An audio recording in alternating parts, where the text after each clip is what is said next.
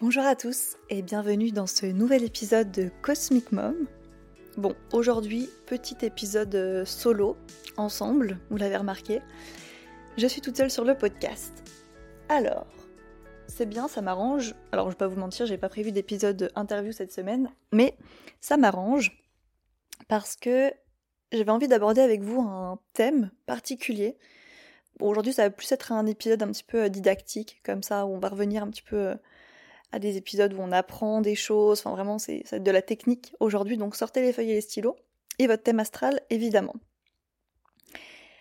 Alors, aujourd'hui, on va parler d'amour.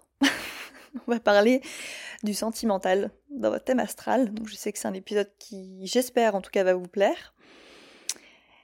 Je ne sais pas encore quel euh, nom je vais donner à cet épisode, mais euh, en tout cas, aujourd'hui, on va parler un petit peu de la différence entre la maison 5 et la maison 7, qui sont quand même deux maisons qu'on va principalement regarder pour tout ce qui est sentimental, tout ça, mais pas pour les mêmes raisons. Je pense que je vais aussi faire un épisode un petit peu sur euh, la sexualité dans un thème astral. Dites-moi si ça vous intéresse. Bon, j'imagine que oui, mais dites-moi quand même si ça vous intéresse. Voilà, donc aujourd'hui on va principalement parler de la différence entre la maison 5 et la maison 7. Parce que j'entends beaucoup de choses sur la maison 7 qui sont pas forcément toujours vraies. Et euh, je trouve que l'astrologie nous apprend quand même, euh, nous enseigne des belles leçons, rien que dans les significations et dans la place des maisons. Sans parler d'interprétation, là vraiment juste dans les significations euh, pures et dures des, des éléments en fait, des maisons. Il y a une logique derrière ça, et puis il faut toujours garder en tête que l'astrologie ne date pas d'aujourd'hui, hein, évidemment. Les associations qu'on a données à chaque maison datent de il y a un petit moment euh, maintenant. Hein. Et aujourd'hui, on. Alors certes, il faut que l'astrologie euh, évolue avec son temps, je suis entièrement d'accord avec ça, mais il faut toujours un petit peu se rappeler d'où on vient pour comprendre euh, où on va.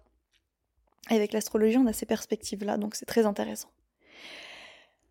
Alors, moi, je vous conseille pour cet épisode, comme je vous le disais, de prendre votre thème sous les yeux pour comprendre un petit peu ce qui se joue, en fait, tout simplement. Ou même, sans prendre votre thème, vous, juste vous figurer un petit peu dans votre tête comme ça euh, le, fonctionnement, la roue d'une maison.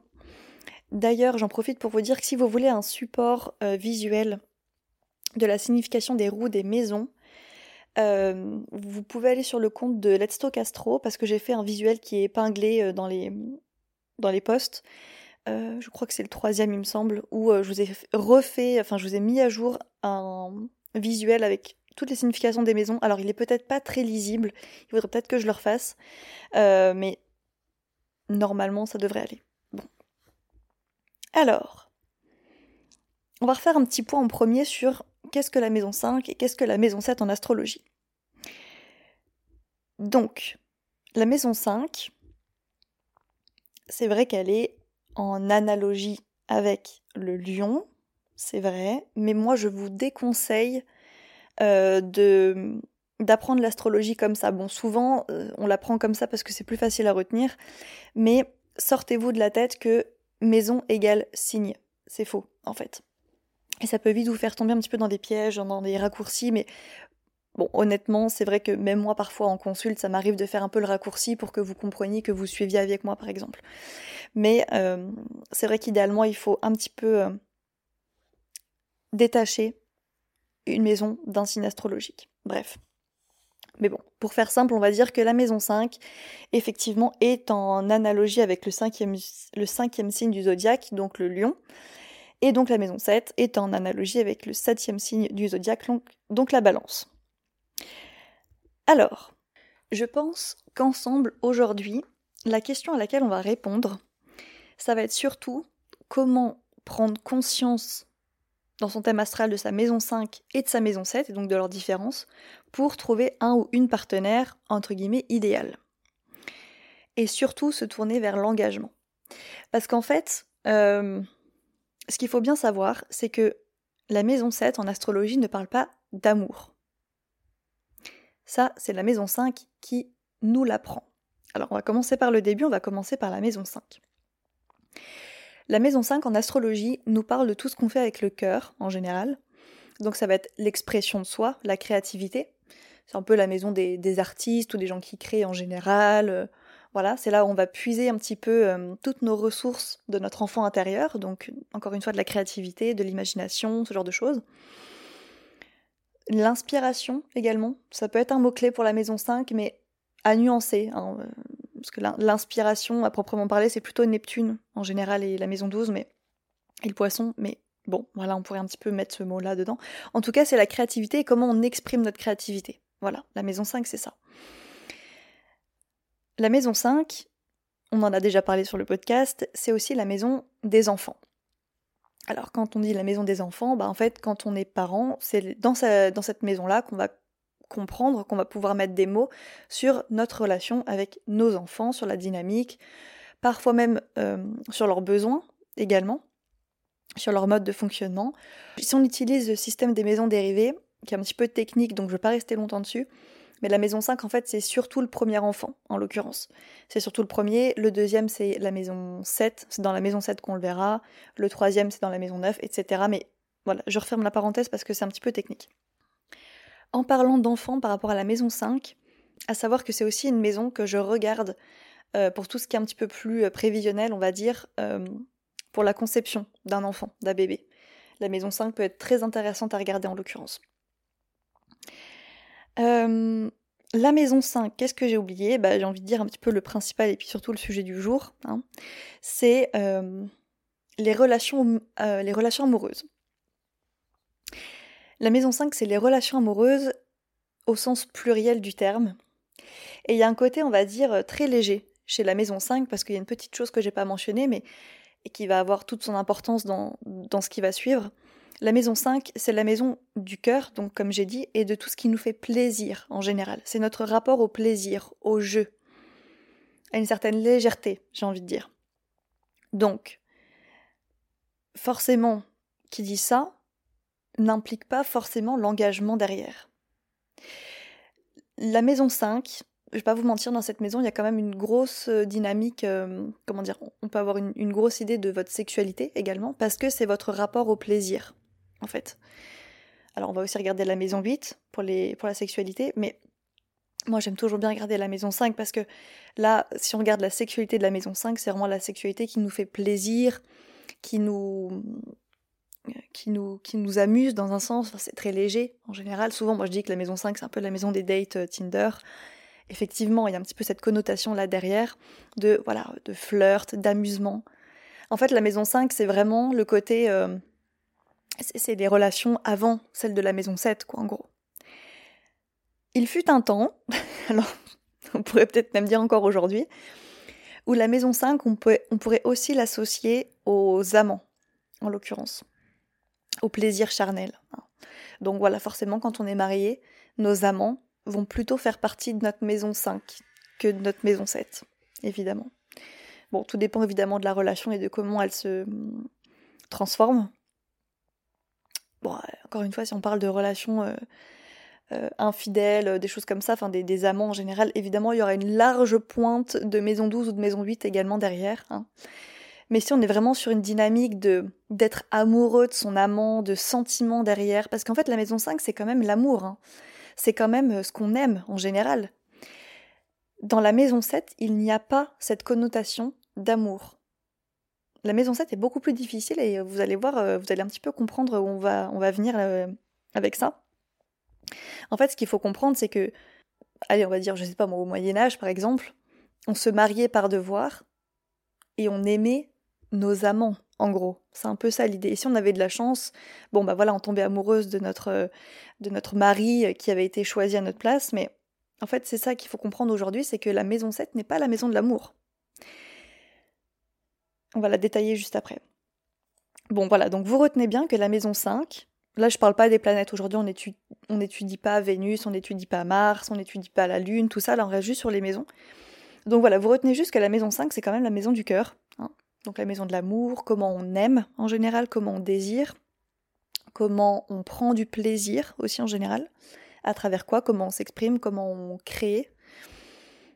Euh, évidemment, euh, comment on crée euh, d'un point de vue, enfin des, enfants aussi, hein, c'est la co-création donc.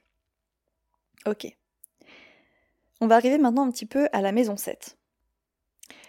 Souvent, alors, c'est une erreur et en même temps c'est pas une erreur. Je vois beaucoup de raccourcis d'astrologues qui vont dire que la maison 5, c'est euh, la maison 7, pardon, c'est la maison de l'amour. Je suis très peu d'accord avec ça. Et je vais vous dire pourquoi. La maison 7, forcément, c'est celle opposée à la maison 1. C'est effectivement celle qui nous parle de l'autre. Mais il ne faut pas oublier que derrière la maison 7, il y a une grosse connotation de devoir, de responsabilité. Parce que entre la maison 5 et la maison 7, il y a la maison 6. Il y a justement la maison des responsabilités et des devoirs. Et en fait, ce que nous apprend l'astrologie, c'est qu'on se met en couple par amour, mais on se marie par devoir. Alors, euh, là, ça va demander quelques euh, explications sur cette phrase qui effectivement dit comme ça est très bizarre. Donc, je vais refaire ma phrase plutôt. donc, on se met en couple par amour, mais on se marie par euh, intérêt. je pense que c'est encore pire dit comme ça. Je vous explique pourquoi je dis ça.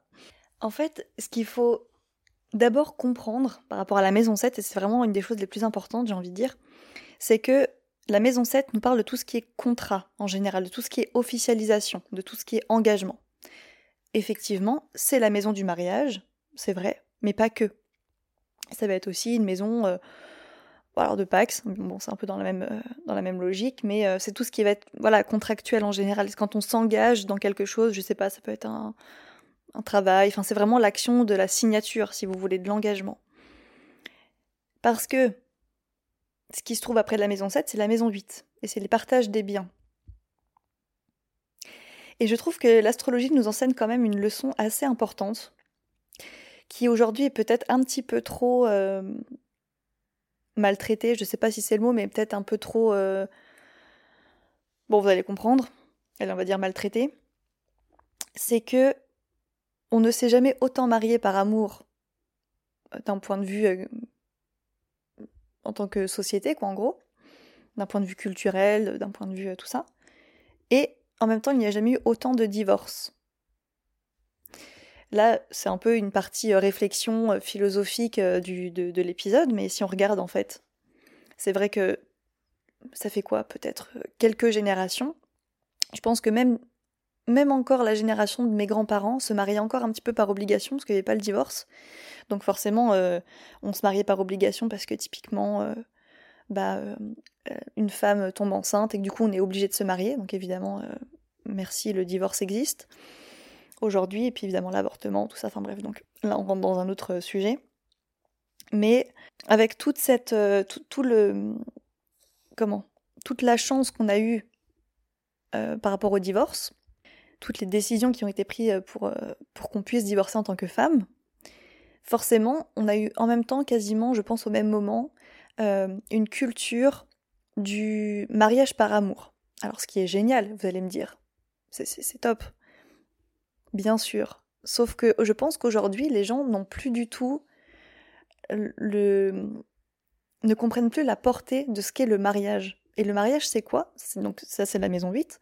C'est le partage des biens en commun. Alors oui, il y a une histoire de contrat de mariage, blablabla. Bon, je suis pas évidemment experte là-dedans, je suis pas avocate, mais je trouve que il y a une très belle réflexion à avoir derrière et que le mariage n'est pas à prendre à la légère. Est-ce que on est censé avoir trois, quatre mariages dans une vie? Bon, il n'y a pas de jugement euh, derrière évidemment, mais c'est une réflexion qu'on peut se faire. Et surtout, qu'est-ce que ça veut dire? Quel est notre rapport à l'engagement? Qu'est-ce que ça veut dire de notre rapport à l'engagement en tant que société? Le fait qu'on puisse autant s'engager facilement qu'on puisse se désengager facilement. Ça, c'est une vraie question de la maison 7. C'est quel est notre rapport à l'engagement? Est-ce qu'on prend euh, le, mariage comme un acquis, finalement, comme quelque chose de facile? Ce qui évidemment n'est pas le cas. Hein. Je, pense que les personnes qui sont mariées euh, depuis longtemps pourront nous confirmer dans les commentaires sur Spotify que le mariage c'est aussi quelque chose de potentiellement difficile, qui demandent du travail, etc. Et en fait, il y a une telle euh, banalisation finalement du mariage que bah il y a tout autant une banalisation du divorce et que du coup ça a créé des des générations entières d'enfants de, parents divorcés. Moi, c'est ma génération, par exemple. Je, enfin, tous mes amis quasiment ont des parents qui sont séparés aujourd'hui. Euh, séparés, divorcés, etc. Alors, encore une fois, il faut pas cracher sur le divorce non plus. Hein, on s'entend là-dessus. Moi, je trouve que c'est une. comment, comment cracher sur le divorce C'est une chose merveilleuse, autant que le mariage. Mais je pense que ça vaut le coup de se poser un petit peu des questions autour de ça. Est-ce que, en tant que société, on n'a pas confondu la maison 5 avec la maison 7 C'est un petit peu ça, hein, la question qu'on pourrait se poser. Alors, je vous dis ça, moi, regardez, euh, j'ai euh, une maison 5 très très forte plutonienne et j'ai une, maison, euh, une maison 7 très très forte uranienne. Donc, autant vous dire que la question de l'engagement, du couple, tout ça, je suis censée avoir un rapport quand même assez particulier à ça, mais finalement, ça m'empêche pas de me poser des questions. Bon. Donc, il y a aussi une autre. Euh, il y a aussi une autre réflexion qui est très intéressante par rapport à la maison 7. En fait, la maison 7, c'est une maison qui est très, très, très, très psychologique. La maison 7, c'est une maison qui va nous dire, en gros, en face de toi, il y a une personne qui te projette une part de toi que tu n'as toujours pas conscientisée de toi, ou que tu es sur le point de conscientiser, ou alors cette personne est là pour euh, te faire conscientiser certaines choses. Donc par exemple, ça fonctionne bah, si par exemple, je sais pas, vous êtes euh, ascendant sagittaire et que la personne en face de vous a des placements en gémeaux. Hein, ça fonctionne comme ça en, synastrie. Vraiment, c'est c'est les opposés. En fait.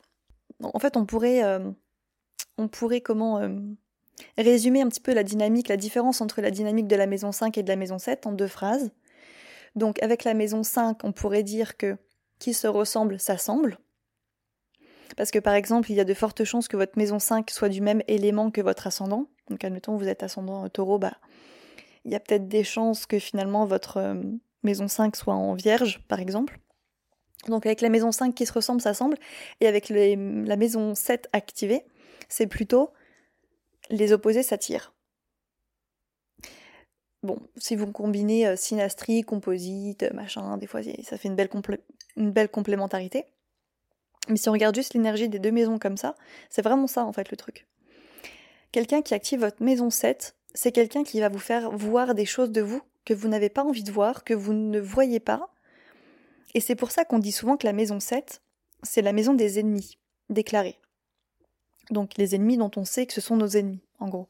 Les ennemis euh, cachés, en gros les haters, euh, les rageux, euh, les, les, oui, les ennemis cachés en général, c'est plutôt la maison 12. Et voilà, souvent on dit que la maison 7, c'est les ennemis déclarés. Alors moi, je suis pas forcément très d'accord avec cette expression-là. J'aurais plutôt tendance à dire que la maison 7, bah, c'est la maison de l'altérité, en fait, de tout ce qui est étranger à nous tout ce qui est inconnu plutôt que étranger d'ailleurs, tout ce qui est inconnu à nous, tout ce qu'on ne... Oui, tout ce qu'on ne connaît pas. Il y a, une notion de... Euh, ouais, d'inconnu derrière la maison 7. Et évidemment, quand on attire à, nous des gens qui nous... qui sont différentes, parfois on peut avoir un peu un sentiment de répulsion dans un premier temps. Puis en fait, on se rend compte que c'est des gens qui projettent enfin qui reflète plutôt quelque chose de nous dont on n'avait pas conscience. Bon, ça c'est la maison 7. Je vous dis, c'est une maison qui est très psychologique, hein, la maison 7. En fait, en maison 7, eh ben, finalement, on va avoir un petit peu cette dynamique de répulsion vis-à-vis de quelqu'un, parce qu'il y a quelque chose en lui qu'on n'aime pas, il y a quelque chose en lui qui nous dégoûte, peut-être même, qui nous... Ouais, qu'on n'aime pas, quoi. Voilà le processus de la maison 7 va faire qu'en fait, bah justement, on se rend compte que c'est une part de nous. Et puis, bah, avec euh, l'activation de la maison 8 juste derrière, par exemple, bah, là, on est en mode euh, Oh, mais qui suis-je en fait euh, En mode transformation, en mode lâcher prise sur une ancienne identité pour démarrer une nouvelle identité. Et puis après, avec la maison 9, on trouve du sens philosophique. Bon, je suis partie un peu loin, mais j'espère que vous êtes avec moi sur cet épisode parce que c'est un peu technique, mais je pense qu'il y a des belles choses à, retirer un petit peu de cette réflexion. Bon. Donc évidemment, quand on fait une synastrie entre deux personnes, donc on voit ce que l'autre active chez. qu'une personne active chez l'autre, évidemment, c'est toujours idéal d'avoir un mix entre la maison 5 et la maison 7. Hein. Mais voilà, moi ça me tenait quand même à cœur de préciser que les relations de maison 7 euh, ne sont pas évidentes, ne sont pas faciles. alors évidemment, il n'est pas question de tomber dans des relations toxiques, hein, on ne parle pas de ça là ici. Là, on parle de relations qui nous font sortir de nos zones de confort, en fait, et qui nous font évoluer vers quelque chose de beaucoup plus, euh, évidemment, positif, et puis de beaucoup plus euh, grand, d'un point de vue euh, philosophique, spirituel, tout ce qu'on veut, personnel. En fait, les gens qui activent votre maison 5, en général, c'est des personnes avec qui ça va être très fluide. Il y aura une vraie notion de plaisir, de jeu, de, de désir même, parce que la maison 5, c'est ça aussi. Il y aura peut-être même une forte attraction euh, sexuelle, par exemple. Ou alors au lit, juste ça se passera bien, parce qu'il y aura cette notion de d'être sur le même plan d'un point de vue euh, sexuel, par exemple. Mais par contre, quelqu'un qui active votre maison 7, c'est quelqu'un qui peut vous faire peur, en fait, dans un premier temps. C'est quelqu'un avec qui peut y avoir une dynamique, je vous dis, de répulsion à un moment.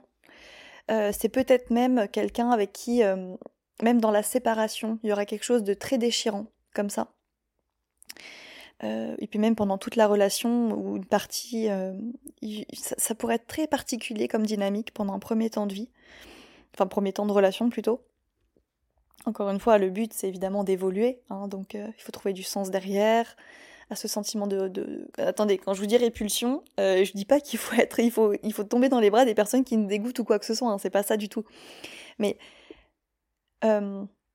parfois en fait c'est les personnes qui nous euh, comment je pourrais dire ça? Avec qui on se verrait pas du tout sortir, qui finalement nous font, nous font plus évoluer. En gros, c'est ça le truc.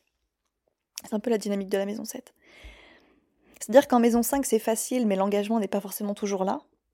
Alors qu'avec la maison 7, il peut y avoir cette dynamique de. Je sais pas, l'autre euh, n'est pas trop mon style, c'est pas trop avec ce genre de personne que je me vois être.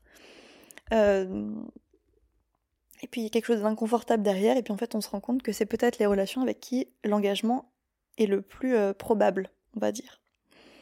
Et peut-être le plus euh, possible. Donc euh, voilà, moi ça me tenait quand même à cœur de remettre un petit peu l'église au milieu du village, entre la maison 5 et la maison 7. Moi je maintiens fermement que la maison 7 n'est pas la maison de l'amour.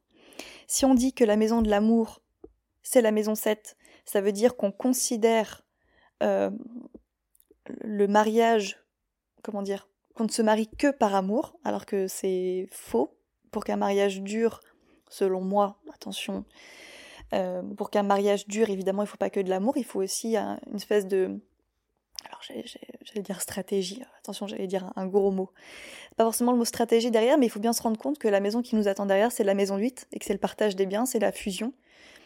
C'est aussi quelque chose de très. Euh, un petit peu karmique, Hein, avec la maison 8 qui, qui va juste derrière. En gros, euh, bah, si on s'engage, si on se marie avec quelqu'un, ça veut dire qu'on mêle nos karmas, en gros. Qu'on mêle nos. que ton karma devient mon karma et que euh, inversement, en gros. Donc il y a quand même une grosse notion de responsabilité derrière, évidemment. Évidemment, c'est bien d'être amoureux de son partenaire hein, pour se marier. Évidemment, je vais pas cracher là-dessus non plus, faut pas abuser. Mais la maison 7 nous dit bien, attention, parce que le mariage, c'est pas pour rigoler. Euh, le mariage, c'est du mariage. C'est pas. Euh, encore une fois, il y a un moment où on se mariait par intérêt. Hein. Et quand on regarde, c'est des mariages qui duraient sur le très long terme. Et c'est pour ça qu'évidemment, on a placé les amants, qui étaient très importants à l'époque du coup, dans la maison 5. Parce que c'était pas notre mari ou notre femme qui nous faisait forcément euh, vibrer sur le plan euh, sexuel ou quoi que ce soit. Hein. Bon, encore une fois, là, c'est un peu trop général, donc on va revenir à du concret, puis surtout on va revenir à notre époque. Et encore une fois, là, je vous parle en tant que, femme euh, d'une génération de parents divorcés. En fait, il y a très, enfin, autour de moi, encore une fois, comme, je vous dis, il y a très peu de couples qui, restent ensemble pendant toute leur vie. Parce que on a la chance d'avoir le divorce. Encore une fois, il ne faut pas cracher ni sur le divorce, ni sur le mariage, ni sur quoi que ce soit. C'est pas ça, mais je pense que ça vaut le coup aussi de se poser des questions un petit peu sur euh, la banalisation du mariage. Donc, qui dit banalisation, pardon, du mariage dit forcément banalisation du divorce. Et donc de la rupture, de la cassure de donc bah de, familles brisées hein, potentiellement.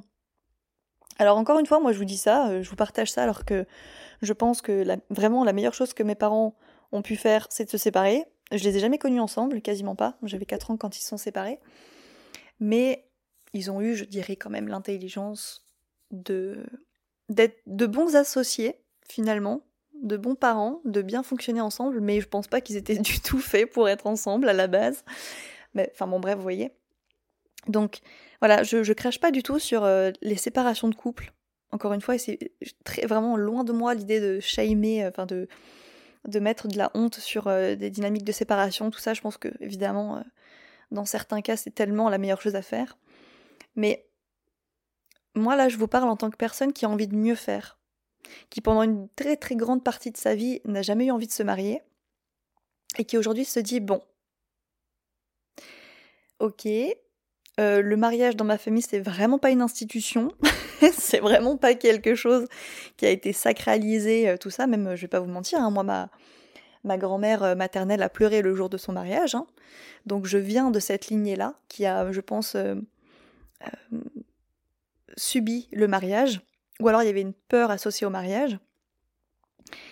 Et aujourd'hui, je me dis, bon, ok, comme je vous dis, j'ai pas du tout eu envie de me marier pendant quasiment toute ma vie, et là je suis en phase de réflexion là-dessus. Je me dis peut-être qu'en fait j'ai juste envie de mieux faire. Et peut-être que mon Uranus en maison 7 va me permettre de briser des schémas, de casser des dynamiques transgénérationnelles, de peur de l'amour, avec mon Pluton en maison 5. Bon. Ouh, ça devient deep là. Je sais pas vous, mais moi c'est deep. Bon. Maintenant que je vous ai un petit peu partagé cette réflexion, je vais essayer avec vous de faire un petit peu un point, ascendant par ascendant, sur, euh, bah, sur cette réflexion, de donner des interprétations. Donc, vraiment, je vous invite à écouter déjà l'intro, enfin de tout ce que j'ai dit juste avant, là, la première partie de l'épisode, avant de sauter sur votre ascendant qui se trouve en description, évidemment. Et puis surtout, euh, gardez en tête que en fonction de votre thème astral, les maisons peuvent varier euh, surtout si vous utilisez le système Placidus. Euh, donc, regardez bien, c'est pour ça que je fais maison 7 en truc, maison 5 en truc, et donc il y a de fortes chances que vous ayez tel ascendant, mais voilà, regardez bien par rapport à votre thème astral à vous, ok? Bon. Alors, je vais commencer avec la maison 5 en bélier. Donc, si vous avez la maison 5 en bélier, il y a de fortes chances que vous ayez la maison 7 du coup en gémeaux et donc que vous soyez ascendant sagittaire. Alors, en gros, ce que ça veut dire, déjà d'avance ça me fait rire en faisant une, réflexion, bref, bon, les ascendants sagittaires qui ont donc une maison 5 en bélier, une maison 5 martienne, déjà c'est une maison 5 qui est littéralement dirigée par la planète de la sexualité. Cela voudrait dire euh, donc que euh, les ascendants sagittaires ont euh, une forte sexualité et que c'est pour ça qu'on les retrouve toujours dans des plans vraiment euh, foireux de on sort avec quelqu'un puis après on sort avec quelqu'un d'autre parce qu'en fait on est surtout drivé par notre énergie sexuelle. Je ne sais pas. Bref. Donc les euh, personnes qui ont une maison 5 en bélier, attention au, à la notion d'impulsivité liée à vos désirs et comment vous l'exprimez. Donc désir, plaisir, tout ça, est-ce que ça vous pousse à faire? Si jamais vous avez une influence de Mars sur la maison 5 et que, alors là c'est très particulier, attention, mais si admettons vous êtes déjà tombé sur des partenaires de vie euh, violents, par exemple, des petits copains violents, Rappelez-vous que ce n'est pas votre maison 7 qui est dirigée par ça.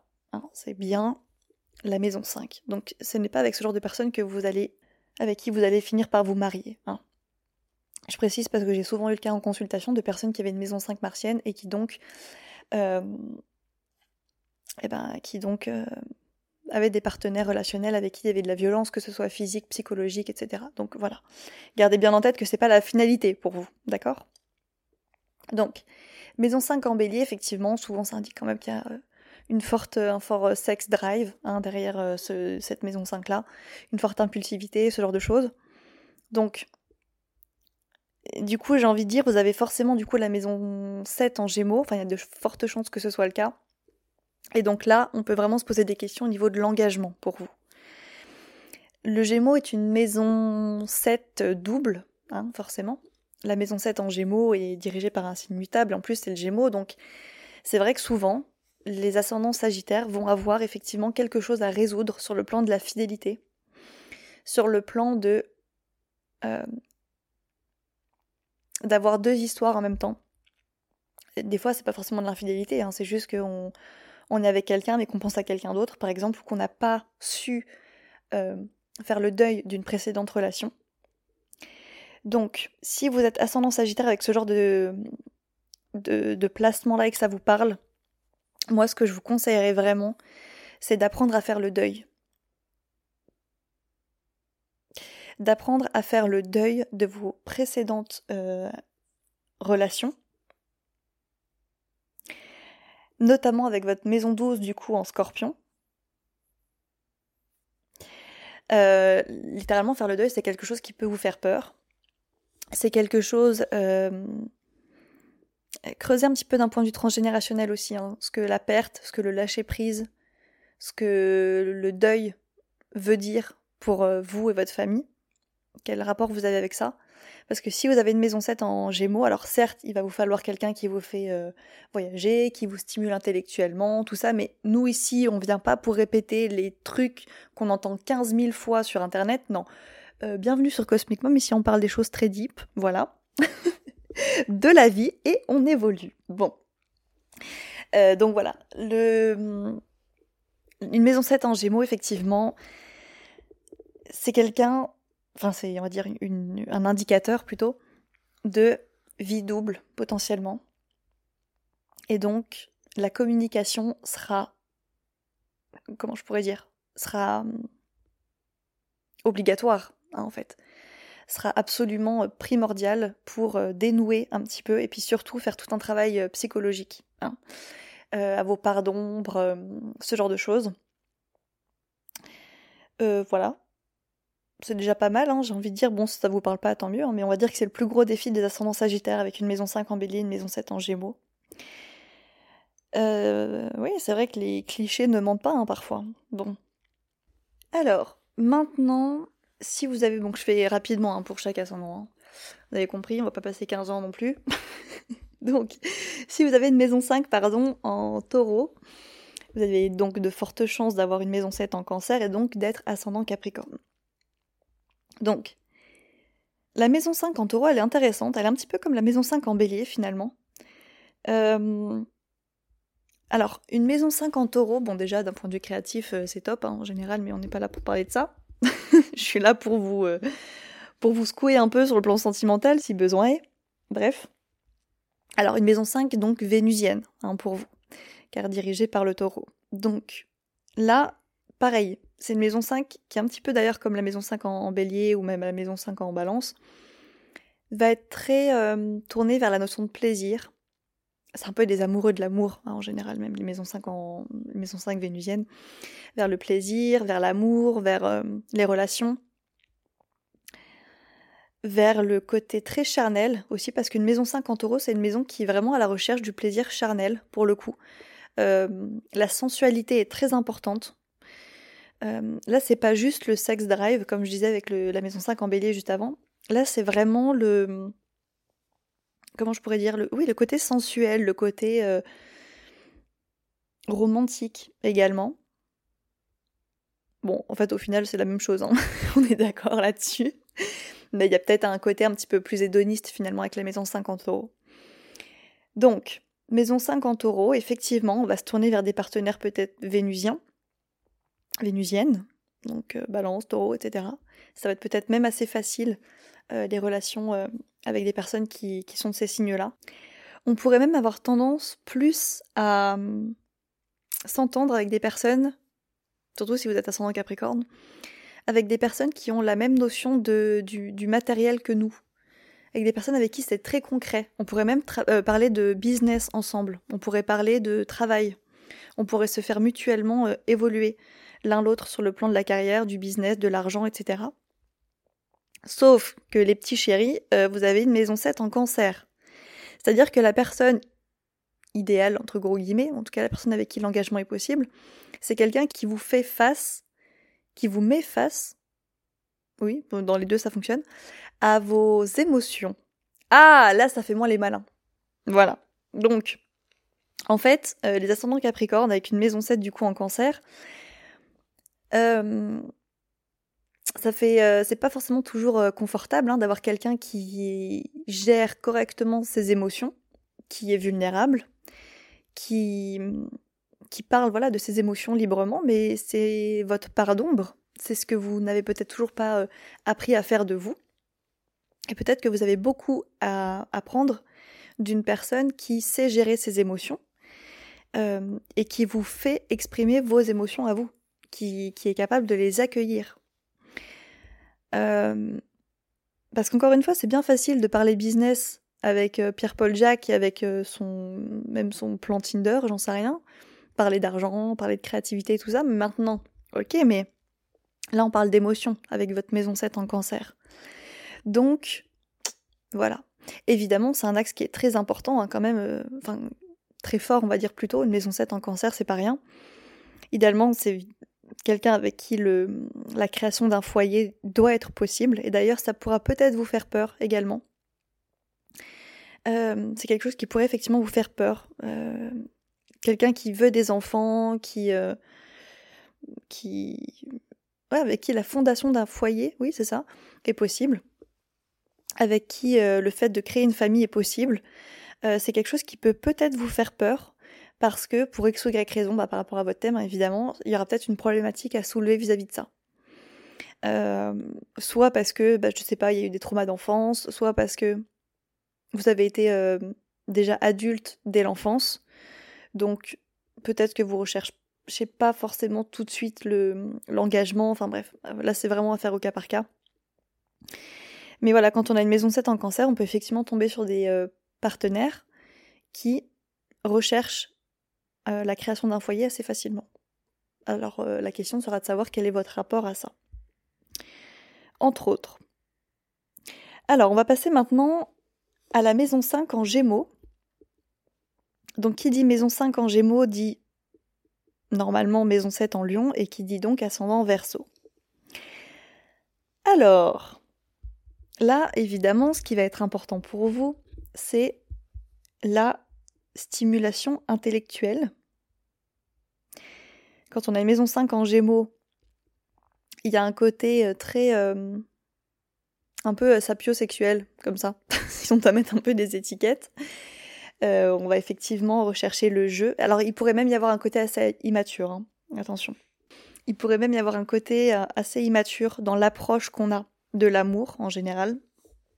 Alors, ou très détaché très intellectualisé, très cérébralisé. Euh,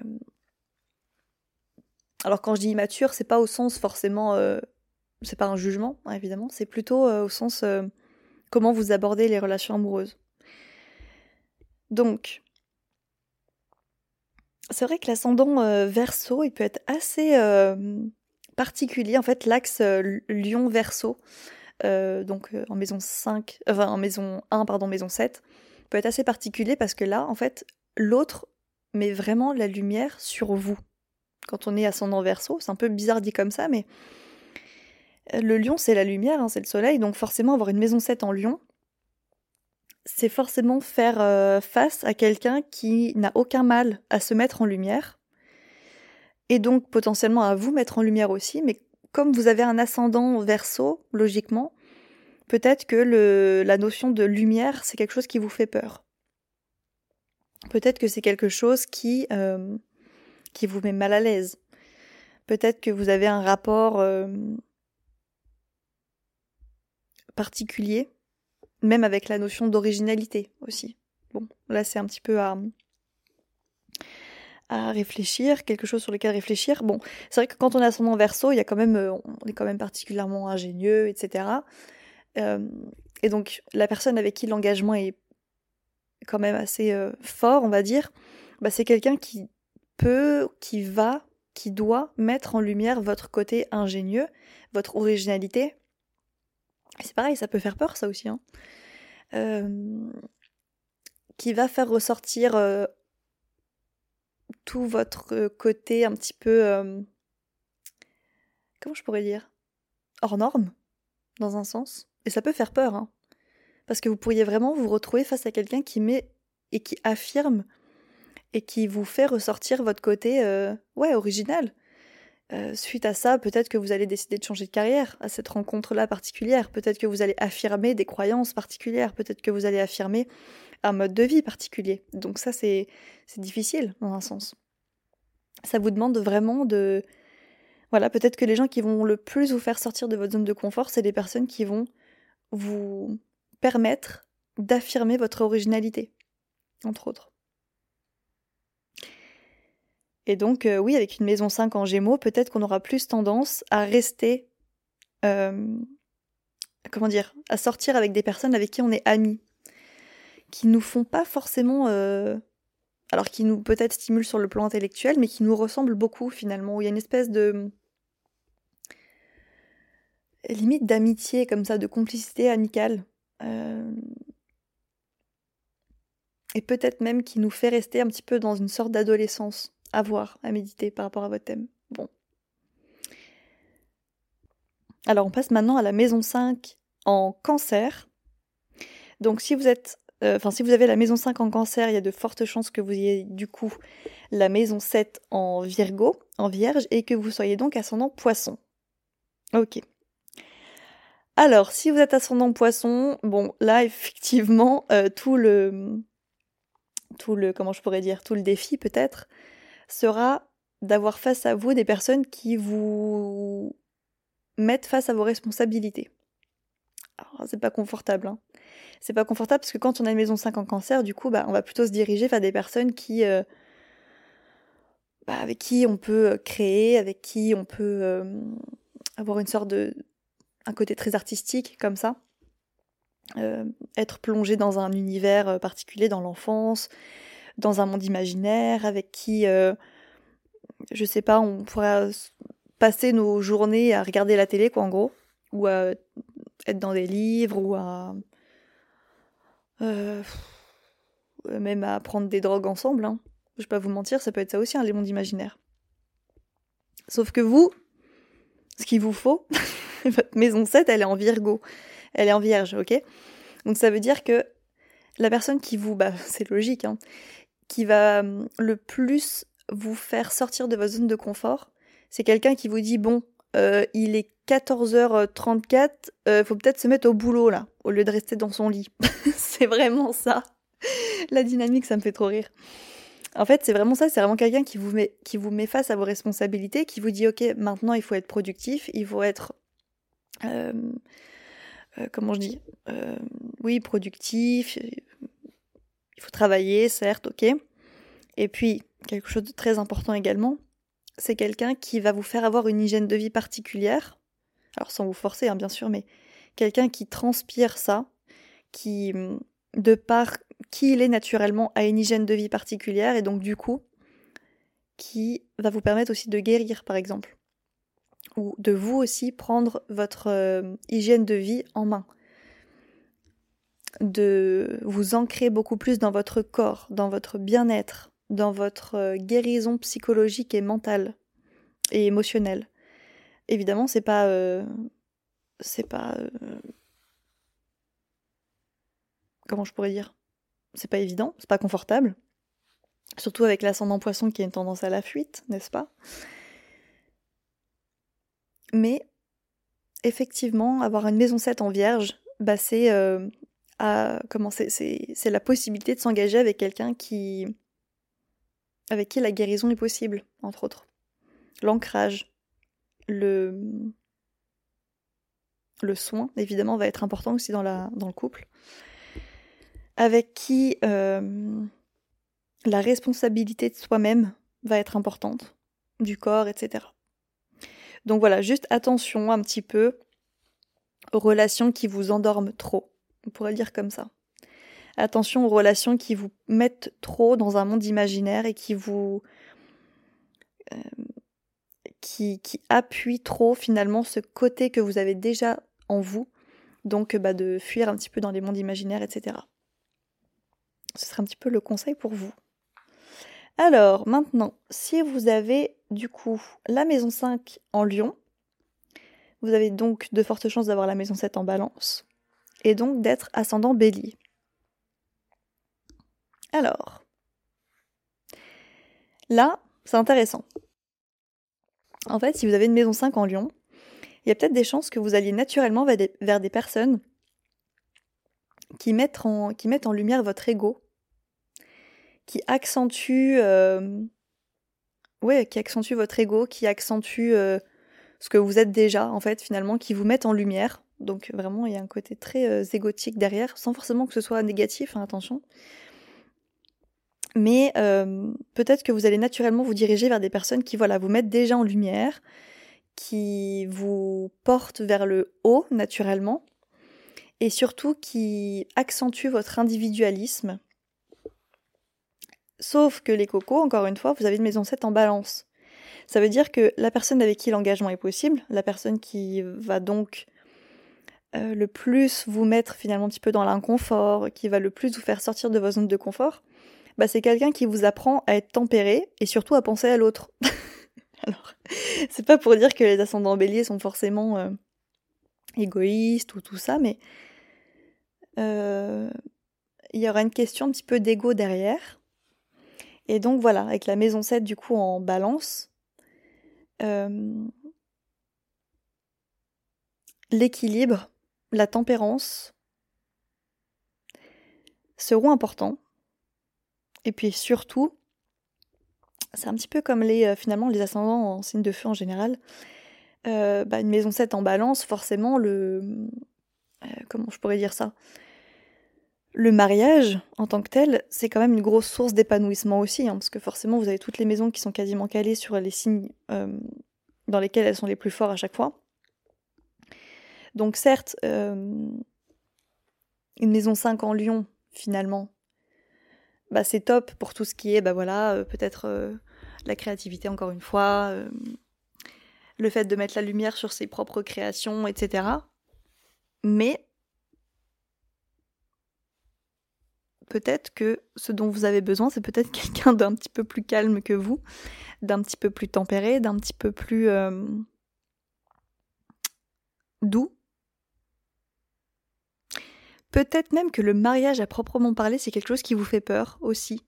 Ça, c'est possible également. Parce que littéralement, la maison 7 en balance, ça veut dire ne pas voir la balance ou avoir du mal avec l'énergie de la balance. Et la balance, c'est quoi? C'est l'engagement, littéralement. Donc les ascendants béliers, quel est votre rapport à l'engagement? Est-ce que c'est quelque chose qui vous fait peur ou pas? Euh, C'est une bonne petite question à se poser. Hein et au-delà de ça, quel est votre rapport aussi à l'amour finalement? C'est intéressant de se poser la question. Bon.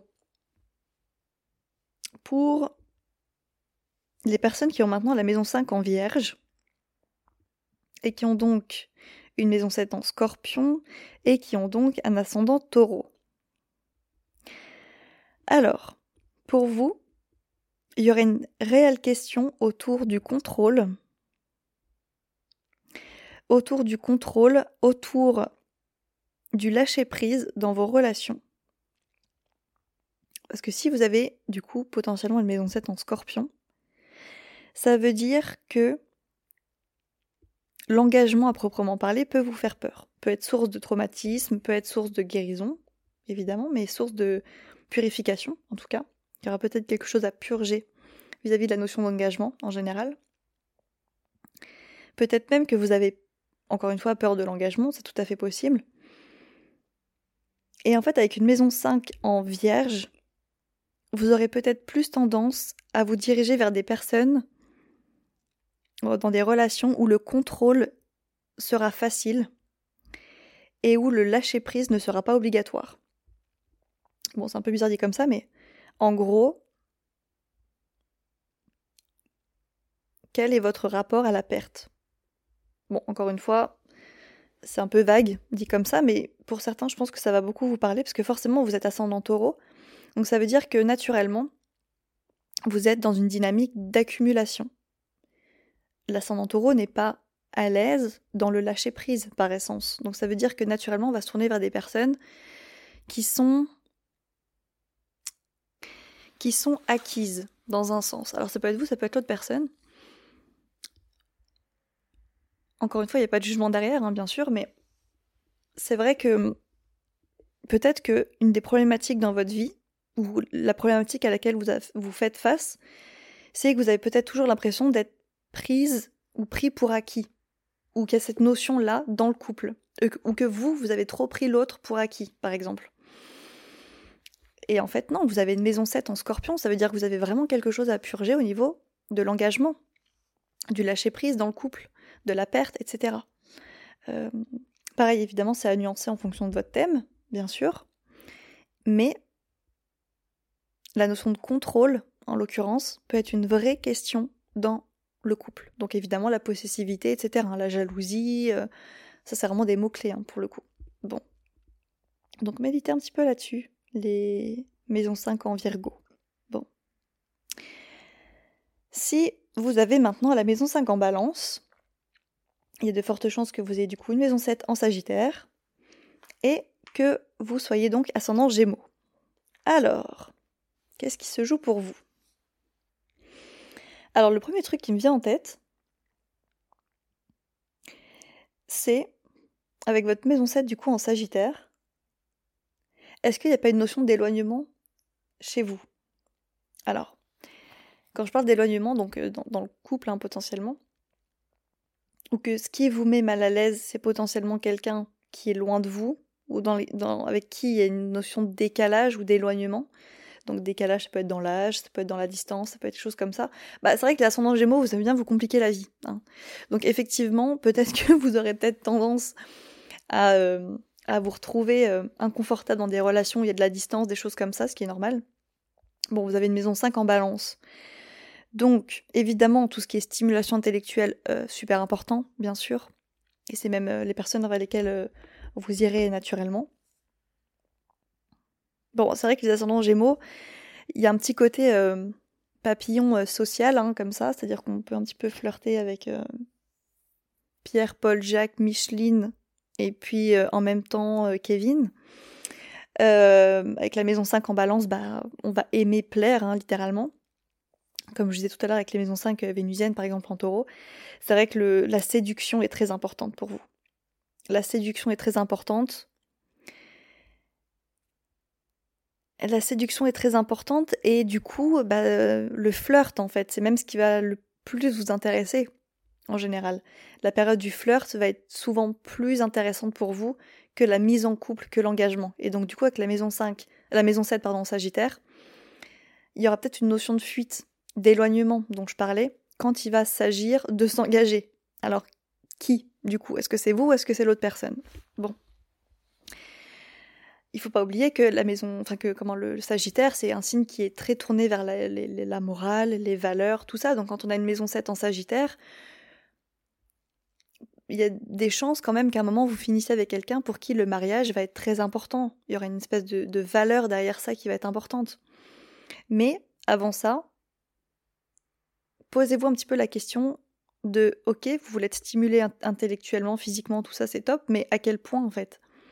Et qu'est-ce que ça vous pousse à faire? Euh, Parce qu'avec une maison 7, une maison 5 pardon, encore en balance, il y aura tout un côté, voilà, très, encore une fois, hédoniste, tout ça, on va chercher à plaire, où la séduction va être importante. Mais encore une fois, attention euh, aux, personnes, du coup, vers qui vous vous dirigez. Et puis surtout, bah, quand vous allez être en couple, c'est un petit peu comme les ascendances sagittaires, hein. euh, qu'est-ce que vous allez faire, en fait hein? Et donc, évidemment, le, la personne idéale, un petit peu pour vous, c'est quelqu'un avec qui il ne faut surtout pas prendre pour acquis la notion de séduction il ne faut pas euh, que la séduction, que l'amour s'éteigne, évidemment, dans le couple. Euh, il faut que la séduction reste un jeu pour vous. Sinon, il y aura effectivement une notion d'éloignement, de distance avec l'autre, avec la maison 7 en, Sagittaire. Peut-être que vous allez attirer pendant une première partie de vie des gens avec qui l'engagement sera compliqué ce ne sera pas du tout euh, un but pour la personne. Bon. Donc c'est une réflexion pareille à avoir aussi. Alors, maintenant on passe aux personnes avec du coup une maison 5 en scorpion, qui ont donc une maison 7 en capricorne et qui sont donc potentiellement, enfin qui sont donc forcément ascendant cancer. Alors, alors les ascendants cancer, ça me fait un peu rire en y réfléchissant sur vous, enfin sur votre cas. Alors, maison 5 en scorpion. Bon, euh, comme je l'ai dit dans l'intro, je peux vraiment me la mouler, parce que j'ai la maison 5 en scorpion, mon chassant dans Lyon, donc c'est un peu décalé, vous voyez, il faut toujours euh, prendre au cas par cas. Bon, première question, évidemment, est-ce que vous avez peur de l'amour? Alors vous allez me dire, bah non, pas du tout, euh, j'aime l'amour, je suis romantique et tout. Non mais d'accord, mais dans les faits, ça donne quoi? Est-ce que vos relations sont chaotiques? Oui Voilà, c'est bien ce qui me semblait. euh, quand je parle de chaos, hein, évidemment, euh, je peux parler de relations euh, dans lesquelles il y aura beaucoup d'allers-retours, dans lesquelles il y aura de la possessivité, de la jalousie, de l'obsession, dans lesquelles il y aura peut-être même des rapports chaud-froid, quelque chose d'extrême. Donc là, c'est vrai que votre rapport à l'amour, pareil, il faudrait se poser la question un petit peu de savoir qu'est-ce qui vous fait peur dans l'amour? Est-ce que la vulnérabilité vous fait peur? Est-ce que la transformation vous fait peur? Est-ce que est-ce que vous n'allez pas un petit peu volontairement aussi vers des personnes avec qui c'est compliqué? Parce que bah je sais pas typiquement peut-être que dans l'enfance bah c'est ce que vous avez vécu en gros. Est-ce que vous n'allez pas directement vers euh, des relations où il y a beaucoup de choses à purger? Euh, parce que encore une fois c'est peut-être ce que vous avez euh, vécu dans l'enfance, quoi, en gros. Peut-être que vous avez été le psy de vos parents, en gros. Bon. Donc voilà, maison 7 en Capricorne, peut-être que les personnes euh, matures émotionnellement vont vous faire peur, littéralement. Peut-être que les personnes matures, responsables, vont vous faire peur. Euh, peut-être que les personnes un petit peu qui cherchent à construire sur le long terme pendant une première partie de vie, vont vous mettre mal à l'aise. Euh, peut-être que la stabilité, le, le, côté très traditionnel comme ça, c'est quelque chose qui va vous mettre, voilà, encore une fois, mal à l'aise. Mais ce qu'il faut bien se dire, c'est que ben, euh, c'est peut-être le Capricorne, c'est peut-être l'archétype avec lequel vous pourrez du coup le plus peut-être vous associer finalement, vous marier, etc. Qui va peut-être le plus vous permettre de d'évoluer. Parce que si vous êtes ascendant cancer, ça veut dire que vous êtes très doué pour prendre soin des gens. Mais maintenant, il faut aussi que vous vous trouviez un peu un espèce de patriarche, hein, comme ça, quelqu'un qui prend soin de vous aussi. Alors pour moi, un patriarche, entre parenthèses, c'est quelqu'un qui est aux fondations de la pyramide familiale et qui soutient tout le reste. Voilà, je referme la parenthèse. Euh, donc, oui, les ascendants cancer, vous prenez soin de tout le monde, hein, très bien, ok, cool, mais euh, qui prend soin de vous? Voilà. Bon, je vais vous laisser sur cette question-là, c'est déjà pas mal, j'ai envie de dire. Euh, on passe maintenant aux personnes qui ont donc la maison 5 en Sagittaire, qui ont donc de fortes chances d'avoir une maison 7 en Verseau, et qui sont donc ascendant Lion. Alors, je ne sais pas si je vais être très euh, objective pour vous, mais voilà, on va essayer de faire quelque chose d'intéressant. Alors, si vous êtes ascendant Lion, donc, ça me fait rire parce que je ai parlé il pas longtemps sur, euh, sur les réseaux. Si vous êtes ascendant Lion, et donc avec une maison 7 en verso, il y a de fortes chances que naturellement, ce que vous faites, vraiment sans qu'on vous le demande, hein, j'ai envie de dire, c'est de mettre la lumière sur les autres.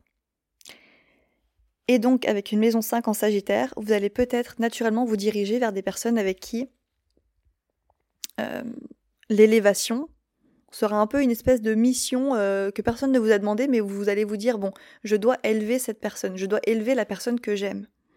Alors c'est top, hein.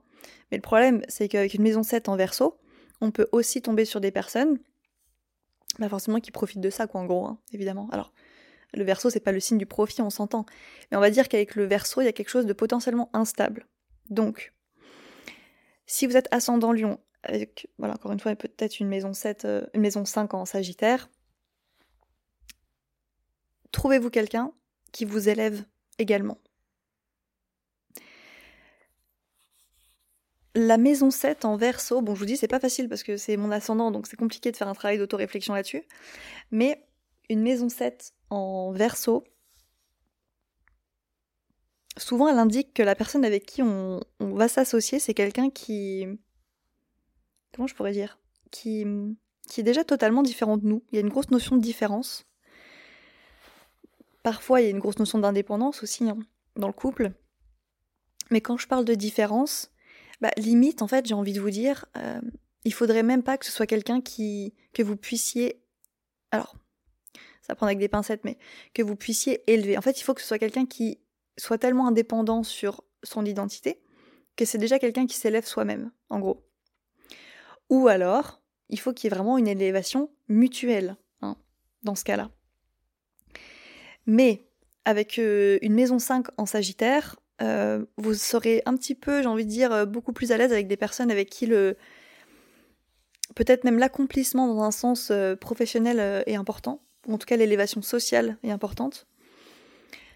Mais, bah forcément, du coup, pouvez aussi attirer des personnes qui sont un petit peu instables, on va dire, et qui profitent un petit peu de votre lumière, que vous donc représentez naturellement en étant ascendant lion. Bon. Donc en fait, j'ai envie de vous dire, les personnes avec qui ça a peut-être le mieux fonctionné, c'est des personnes avec qui... Euh, comment je pourrais dire? En fait, il, faut, il faudra vraiment pas jouer la mission de... Je, je, dois servir cette personne, je dois mettre en lumière cette personne. Limite, voilà, je vous dis, il faudrait que ce soit quelqu'un soit de très indépendant et qui donc ne fait pas du tout partie de votre secteur au niveau du travail ou j'en sais rien. Euh, peut-être même quelqu'un de très intellectuel, pourquoi pas aussi. Euh, mais en fait, il faut pas que votre, il faudrait même pas que votre partenaire euh, ce soit une espèce de mission d'élévation comme ça. Bon, si on parle d'élévation spirituelle, philosophique, tout ça, ok, ça match, y a pas de souci. C'est vrai que les ascendants Lion avec une maison 5 en Sagittaire vont rechercher cette élévation euh, spirituelle finalement chez leur partenaire, ce qui est top. Hein. Il y aura un vrai échange, une vraie, la, la, flamme sacrée sera, comment je pourrais dire, sera présente, hein, finalement. Mais attention euh, à tout ce qui est un petit peu euh, bah, le fait de mettre trop en lumière finalement l'autre plus que nous. Hein. Bon, c'est vrai que la maison 5 en Sagittaire avec une maison 7 en Verseau, parfois c'est un peu une dynamique de d'infidélité. Alors soit alors soit on est infidèle nous, soit on fait face à ça dans le couple. Hein. Donc on, a littéralement quelqu'un d'instable en face de nous. Ou alors nous on est instable, au niveau de l'engagement, c'est quelque chose qui nous fait peur, c'est quelque chose qui, je sais pas, n'est pas important, c'est quelque chose qui ne fait pas partie de nos principes, j'en sais rien. Euh, ça peut être vraiment vice-versa pour le coup. Donc là, il faut être euh, franc sur la question de la fidélité, ce que ça veut dire pour nous de l'engagement en général, de bien mettre un petit peu des, mots là-dessus. Ou peut-être même quelqu'un qui va vous imposer ça aussi. Hein. Ça peut être une dynamique, donc attention au côté trop radical du verso en fait. Peut-être que ce qu'il vous faudrait, voilà, c'est quelqu'un qui est complètement différent de vous, mais dans le bon sens du terme. Ce qui pourrait pas mal aussi, c'est quelqu'un qui est aussi finalement un petit peu comme les ascendants cancer, qui est aussi très tourné vers les autres en général. Ça c'est pas mal. Quelqu'un qui est euh, limite euh, dans l'humanitaire, euh, qui est très solidaire en général, qui est très tourné vers les gens, vers l'aide voilà, vers le côté social, quoi, vers l'amélioration des conditions sociales en général. Ça peut même être la politique, hein, j'en sais rien. Avec une maison 7 en, en verso, au final, le couple idéal ou la personne avec qui vous, peut-être vous allez, lequel ça va le plus fonctionner, c'est quelqu'un qui n'est pas trop, qui n'est pas tant trop tourné sur lui-même, mais qui est peut-être un petit peu plus tourné vers les autres. Encore une fois, attention à bien trouver un équilibre à ce niveau-là. Voilà. Maintenant, si vous avez la maison 5 du coup en Capricorne, vous avez la maison 7 en Poisson, logiquement, et donc vous êtes ascendant Vierge. Alors là, c'est vrai que pour vous, c'est pas forcément euh, évident comme combinaison. Bon, enfin, c'est évident pour personne, hein, je vous rassure. Mais avec une maison 7 du coup en Poisson, bah c'est vrai que toutes les personnes qui sont un petit peu euh, trop perchées, c'est des gens qui peuvent vous mettre mal à l'aise, littéralement. Alors, je dis ça et finalement j'ai énormément d'ascendants vierges en consulte, hein, donc euh, bienvenue dans le monde des shapers, en gros, hein, des gens perchés, ça fait pas de vous quelqu'un de moins spirituel, bien au contraire, d'être ascendant vierge. Mais c'est vrai que quand on a une maison 7 en poisson, la notion d'inaccessibilité dans le couple peut être un vrai problème. Quand je parle d'inaccessibilité, je parle de dynamique de fuite, je parle de secret, je parle euh, de non-dit, je parle de même de manipulation mentale hein, potentiellement. Bon, euh, dans un sens, ce qui est bien, c'est qu'avec votre maison 5 en Capricorne, il y aura sûrement un changement à ce niveau-là, une prise de maturité qui sera à prendre euh, autour de vos 27-30 ans à ce niveau-là, donc pendant votre tour de Saturne.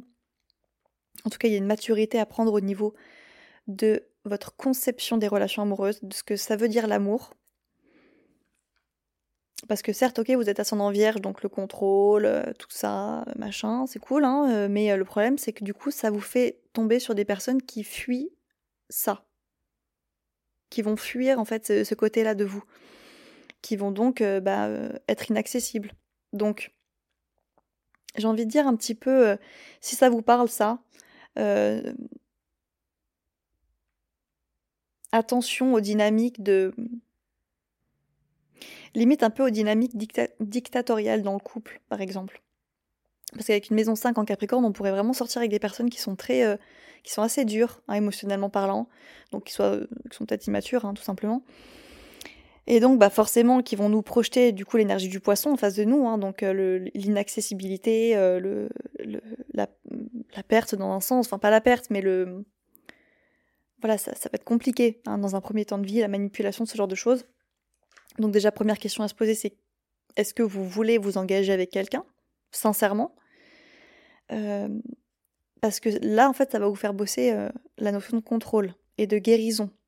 Parce que là, vous avez l'axe de la guérison, donc poisson, cancer, euh, poisson euh, vierge, pardon, euh, sur l'axe littéralement de l'altérité. Donc évidemment, les ascendants vierges ne cherchez pas à soigner l'autre, évidemment, et soignez-vous vous-même déjà en premier. Parce que souvent, quand on est ascendant vierge, on va souvent avoir tendance à aller chercher des gens à soigner, des gens à guérir, qui vont donc fuir, ça parce qu'ils n'ont rien demandé à personne à la base, mais faites déjà ce travail-là sur vous, de guérison, de, bien-être, de tout ça, pour attirer des gens qui vont vous élever d'un point de vue spirituel. que c'est ça, à hein, la maison 7 en poisson. C'est quelqu'un qui est censé vous élever d'un point de vue spirituel, qui est censé vous aider à terminer des cycles également. Donc quand je parle de fin de cycle, ça peut être euh, transgénérationnel, ça peut être euh, tout ce qu'on veut là pour le coup. Euh, et puis quelqu'un avec qui le soin, la guérison sera possible à deux. Et vice-versa. Enfin, quelqu'un qui est déjà dans ce processus de guérison-là, quoi, en gros, quand vous allez le, le rencontrer. Ah, sinon, voilà, avec une maison 5 en Capricorne, vous pourriez très facilement aller vers des personnes qui sont dures, qui sont froides, en fait, hein, voilà, qui sont euh, peut-être immatures émotionnellement, ce genre de choses. Donc, attention. Voilà. Bon, on arrive aux avant-derniers, ça commence à faire long l'épisode. Euh, si vous avez donc la maison 5 en verso, il y a de fortes chances que vous ayez une maison 7 en bélier et donc que vous soyez ascendant balance. Alors,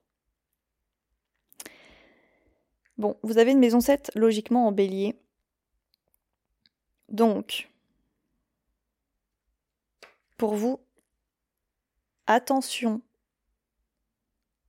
aux, énergies trop masculines, voire trop dictatoriales en face de vous.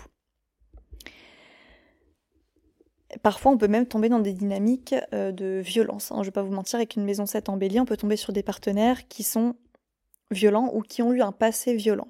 Alors, ça c'est pour le côté vraiment très négatif hein, de la chose, évidemment. Évidemment, quand on a une maison 7 en on peut tout à fait... Euh, comment je pourrais dire aller vers des gens qui euh, sont sportifs, tout ça, qui, ont une énergie masculine bien équilibrée et qui s'en servent même pour comment je pourrais dire, pour servir, hein, littéralement, pour servir à d'autres personnes. typiquement, je suis pas quelqu'un qui est pompier, par exemple, enfin, peu importe. Et alors, si vous êtes ascendant balance, moi, la première question que je vous poserai, pour le coup, c'est comment ça se passe le couple en général dans votre famille? Est-ce qu'il y a des bons rapports ou pas? Euh, Parce qu'avec une maison 5 du coup en verso, on peut effectivement aller vers des personnes qui sont euh, instables sur le plan euh, des sentiments, sur des personnes qui ne vont surtout pas chercher l'engagement.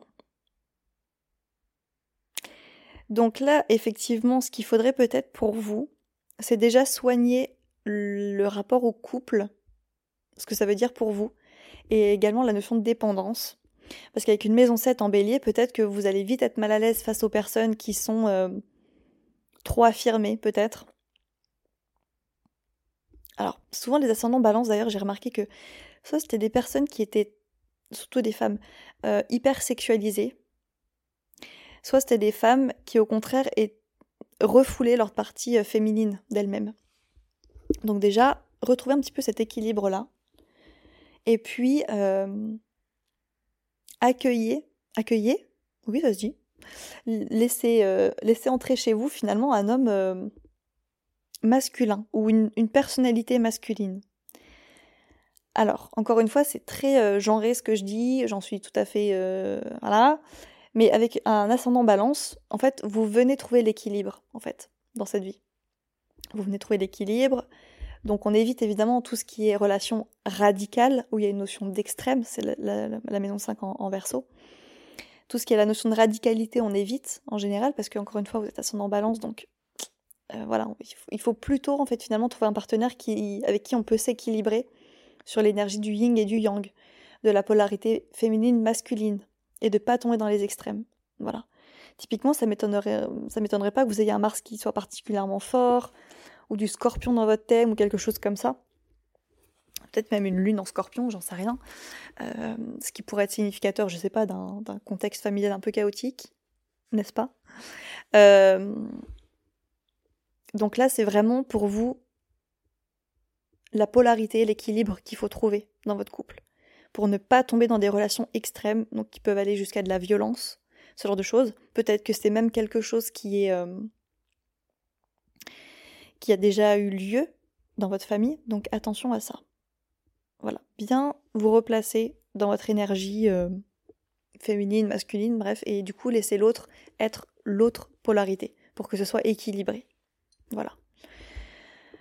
Euh, maintenant, si vous êtes, du coup, on va terminer avec vous. Si vous avez la maison 5 en poisson, vous avez donc de fortes chances d'avoir une maison 7 en taureau et donc d'avoir un ascendant scorpion. Alors, les ascendants scorpions. Alors, ce qui va être très intéressant pour vous, et là je pense que c'est très personnel,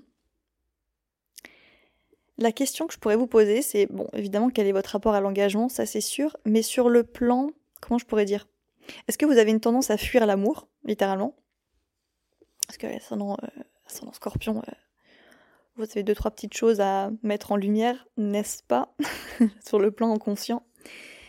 Euh, inconscient, traumatisme, choses comme ça.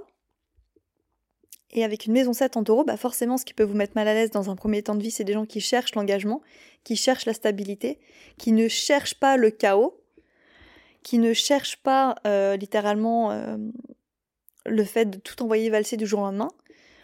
Peut-être que l'ancrage, c'est quelque chose qui vous fait peur, le fait de fonder quelque chose de stable. Regardez un petit peu le cancer hein, dans votre thème astral, c'est un, fort qui est, un, signe qui est fort, hein, l'axe cancer-capricorne en l'occurrence. Parce qu'avec une maison 5 en poisson, bah forcément, on peut tomber dans des relations où forcément, dans un premier temps de vie, le... il y aura des notions de fuite, de secret, de choses comme ça. Parce que, inconsciemment ou pas, on va avoir peur de l'ancrage, on va avoir peur de la stabilité, on va avoir euh, peur de, euh, de la routine peut-être même aussi. Hein. Donc la question à se poser c'est dans quel contexte familial vous avez évolué pour avoir peur de l'ancrage? Bon, peut-être que pour certains ça va être très fluide, hein. peut-être que vous allez... Euh, ça va pas vous poser de problème de sortir avec des personnes qui sont calmes, qui sont... Euh, voilà, qui... qui sont ancrées, qui souhaitent posséder aussi. Euh, parce qu'avec une maison 7 en taureau, bah forcément... Peut-être que vous allez tomber sur quelqu'un qui, pour qui l'argent sera important également. ne diabolisez pas l'argent. Peut-être que c'est quelque chose qui va vous parler. Les ascendants scorpions, soignez un petit peu votre dynamique de panier percé là, hein, euh, par rapport à l'argent, si c'est quelque chose qui vous parle, peut-être que c'est plus ce côté-là chez vous qui ressort. Ouais, peut-être que vous allez dans un premier temps sortir avec des personnes qui seront un peu des bah comme vous, hein, j'ai envie de dire, des gens qui ont du mal à finalement à gérer l'argent. Donc maison 5 en poisson. Et puis peut-être que ce qui va vous mettre mal à l'aise, c'est quelqu'un qui justement vous dit bon, maintenant euh, on fait un plan d'épargne là. Maintenant on se concentre. maintenant on, se projette sur le long terme. On accumule l'argent pour avoir euh, quelqu'un qui s'occupe des finances, quoi, en gros. Parce que c'est bien, les ascendants scorpions, vous êtes top, un niveau spirituel, euh, machin, euh, le, le, karma, l'astrologie, l'ésotérisme, tout ça, mais peut-être que ça va vous mettre mal à l'aise dans un premier temps d'être face à quelqu'un qui vous dit bon bah c'est bien mais maintenant il faut s'occuper de la terre là hein, littéralement il faut s'occuper du concret là et c'est quelqu'un avec qui le l'engagement sera possible par contre voilà bah, je trouve que c'est pas mal finalement. Moi, je pensais pas que j'allais faire un épisode aussi long, pour être honnête avec vous. Bon, normalement, il y a peut-être des chances que plus personne n'écoute cette partie-là de l'épisode parce que vous avez tous écouté euh, votre signe, votre truc, et maintenant vous vous cassez, voilà, sans me laisser de commentaires, bande d'ingrats. Bref. Donc voilà, mettez-moi un petit commentaire sur Spotify, partagez l'épisode. J'espère que ça vous a plu. Euh, j'ai fait ça sans note, hein, comme d'hab, de toute façon. Euh, donc, j'espère que j'ai pas dit trop de conneries et que ça vous parlera, ce que j'ai dit. Donc, évidemment, c'est à nuancer, hein, parce que c'est, en fait, au final, c'est assez rare les personnes qui euh, ont tout leur thème qui est calé comme ça, signe maison. Donc, normalement, vous avez peut-être dû sauter d'un time code à l'autre. Mais voilà. Bon, j'en dis pas plus. Et je vous souhaite du coup une bonne, euh, un bon vendredi, une bonne journée. Euh, et puis, euh, hâte d'avoir vos retours sur l'épisode. Voilà, salut